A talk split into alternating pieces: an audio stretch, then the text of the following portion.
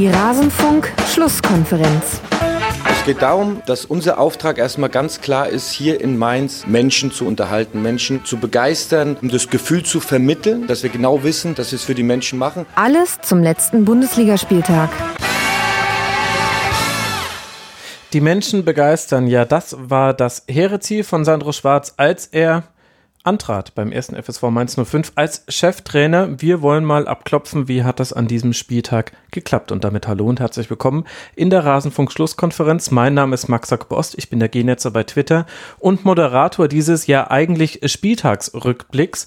Das heißt, wir blicken in diesem Podcast auf alle Spiele des letzten Spieltags zurück. Hier in dieser besonderen Folge wollen wir aber nur den Teil von Mainz 05 präsentieren und wenn ihr Lust habt, dann könnt ihr ja gerne danach noch auf rasenfunk.de die komplette Sendung anhören. Das soll aber genug der Vorrede sein. Jetzt hören wir mal rein, was hatten wir zum Spiel von Mainz 05 zu sagen und bitte. Wir hatten noch ein zweites 3 zu 1 und wieder kann das Auswärtsteam die drei Punkte mitnehmen und zwar in Freiburg. Zweiter Sieg in Folge für Mainz 05. Wieder kommt ein Gegner mit der Raute bei Mainz nicht wirklich zurecht, bis Freiburg dann umgestellt hat. Da stand es aber dann halt leider schon 0 zu 2. In der zweiten Halbzeit kam der SC nochmal ran, aber Mainz blieb hartnäckig und machte dann das 3 zu 1 durch Onisivo. Jetzt ist ja die Formation aber nur ein Teil des Ganzen, Saskia. Was kommt denn bei Mainz noch zusammen, dass man jetzt zum einen Tore schießt und zum anderen auch Siege einfährt? Das ist ja noch eine relativ frische Entwicklung. Das stimmt. Also ich finde, erstmal hat sich Mainz ja auch relativ gut auf Freiburg eingestellt. Also Freiburg hatte gegen Bayern schon mit einer Viererkette mhm. gespielt. Ähm, und die konnten jetzt äh, gegen, gegen Mainz halt äh, nicht so, äh, ja, keine Offensivaktion sozusagen aufbauen, weil die, weil die Mainzer das gleich im Prinzip schon an der Strafraumgrenze so die ersten Züge von Angriffen unterbunden haben. Und ja. ähm, wenn man sich dann die, die Tore anguckt, ich meine, ähm, der Gibermin in der sechsten Minute, der, der hat halt einen super Schuss einfach, ne? Der landet dann im Tor. Ähm, das würde ich jetzt mal als, als Einzelaktion sozusagen mhm. ähm, ja, ein, einstufen. Das 2 zu 0 ist dann ein Kopfball von Mateta, der sehr gut eintrainiert war anscheinend auch. Also sowas muss man, sowas kann man üben, finde ich. Mhm. Ähm, ähm Bälle, Flanken im Strafraum und gute Kopfbälle. Und ja, das 3 zu 1, das ist auch wieder sowas, wo sich einfach der Angreifer da sehr gut durchsetzt. Also das wäre jetzt so das, was ich aus dem Spiel der Mainzer beschlossen hätte. Mhm. Was mich da gewundert hat, Boris, war, gerade wenn wir jetzt mal beim 1 zu 0 von Gilbertin bleiben, das war ja das, der Tore, was nicht so aus Standardsituationen und dann kriegt Freiburg das irgendwie nicht gelöscht, äh, resultiert. Welchen unglaublichen Platz er da hatte, überhaupt abzuziehen. Und dann ist der Schuss wunderbar. Das ist ja völlig klar. Und dann auch sehr, sehr schwierig zu halten, weil Schwole ihn erst sehr schwer gesehen hat. Aber das war eine Sache, das habe ich bei Freiburg jetzt nicht nur, wenn wir das Bayern-Spiel als Maßstab hernehmen, aber das habe ich schon länger nicht mehr gesehen, dass man im Zentrum so viel Platz hat.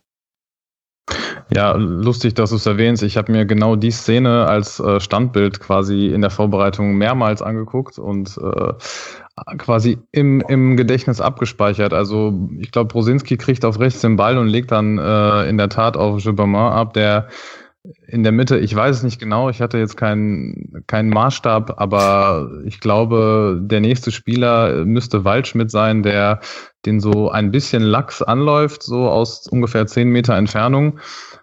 Klar, man kann nicht erwarten, dass einer aus der Position dann so eine Fackel ablässt und der im Tor landet. Aber ähm, trotzdem auf jeden Fall sehr, sehr untypisch für fürs Freiburger Spiel ähm, wie viel Platz der da wirklich hat. Und er macht dann, glaube ich, einen, einen etwas größeren Ausfallschritt und dann ein paar Tippelschritte und ähm, äh, netzt dann äh, natürlich unhaltbar ein. Aber trotzdem, glaube ich, kann man da durch etwas engeres äh, Heranrücken an den Passempfänger ähm, da schon ja, gefährlicheres verhindern, auf jeden Fall. Und ob das jetzt Kleinschmidt ist äh, oder da jemand früher rausrücken muss, das ist ähm, eine andere Sache, aber ja. Äh, anschließend daran gab es ja, glaube ich, noch eine Chance. Ich weiß, ich glaube, das war Kunde, aber ich bin mir nicht ganz sicher, auch mit einem Distanzschuss. Ja, was ungefähr, was ungefähr so ähnlich war. Der hatte jetzt nicht so viel Platz, aber der konnte trotzdem relativ ungestört den Ball annehmen und dann äh, auch äh, relativ frei abziehen, so und den konnte dann Schwolo parieren. Also das ist auf jeden Fall was, was aufgefallen ist in dem Spiel bei Freiburg auf jeden Fall.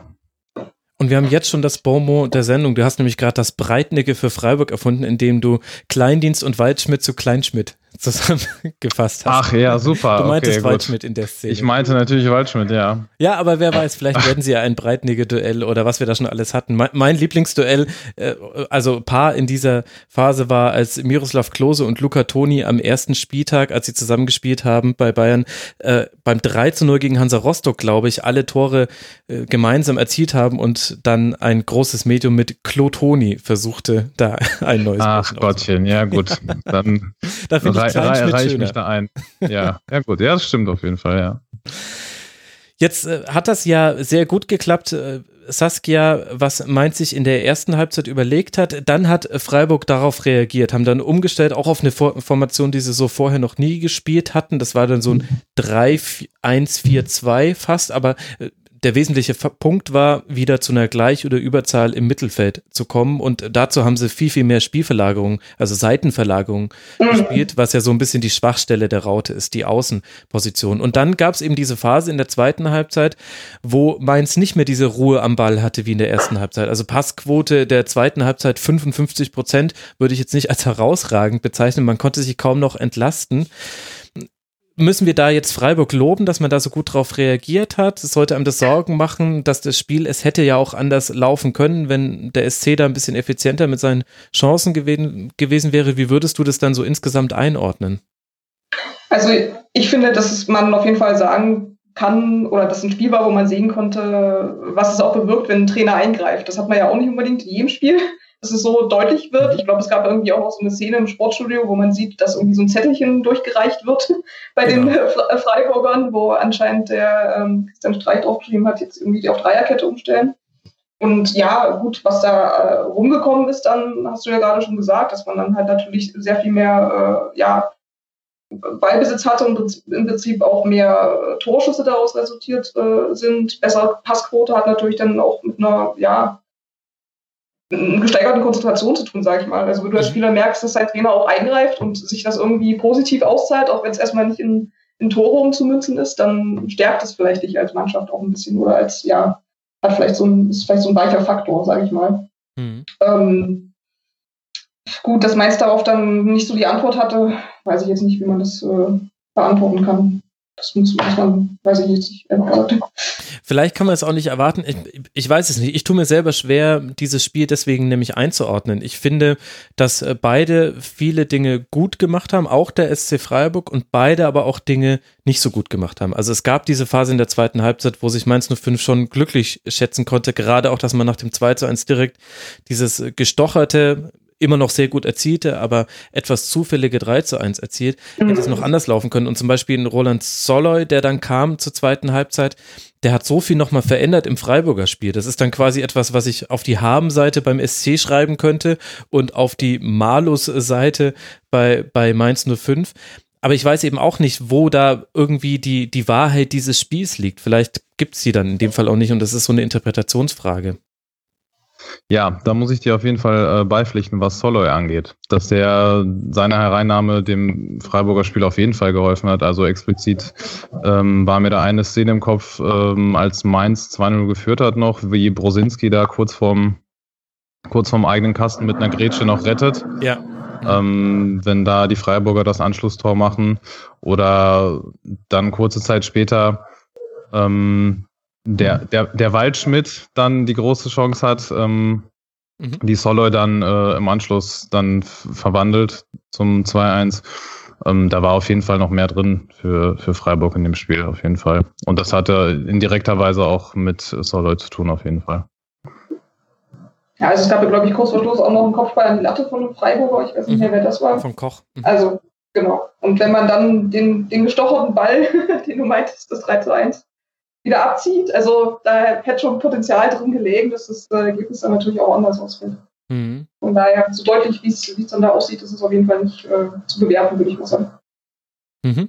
Viel Konjunktiv, äh, was wir jetzt gerade haben, aber solche Spiele gibt es eben auch. Im Indikativ hat einfach Mainz 05 da einen wichtigen Dreier geholt, dadurch sich auf Tabellenplatz 9 verbessert, jetzt mit 15 Punkten und der SC Freiburg liegt auf Tabellenplatz 11 mit 13 Punkten. Eine Statistik fand ich noch gut, was nämlich die einzige Statistik ist, die flankentechnisch gut ist, neben Borussia Mönchengladbach. Die haben vier geschlagen und drei davon kamen an. Also Borussia Mönchengladbach, mein absolutes Lieblingsteam ab jetzt. Jeder, der meinen Flankenfetisch kennt, weiß, was ich meine.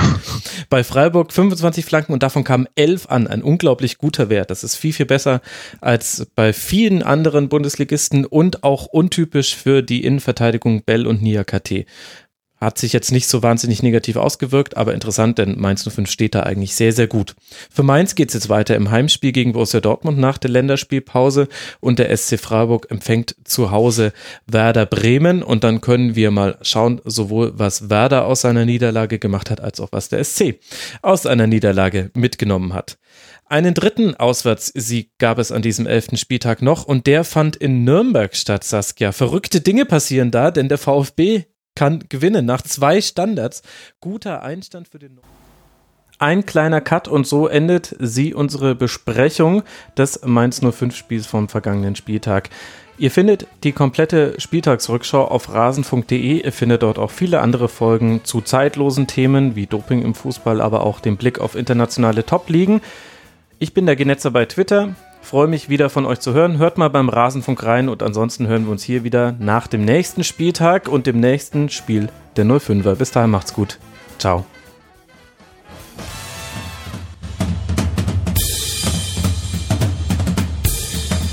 Das war die Rasenfunk-Schlusskonferenz.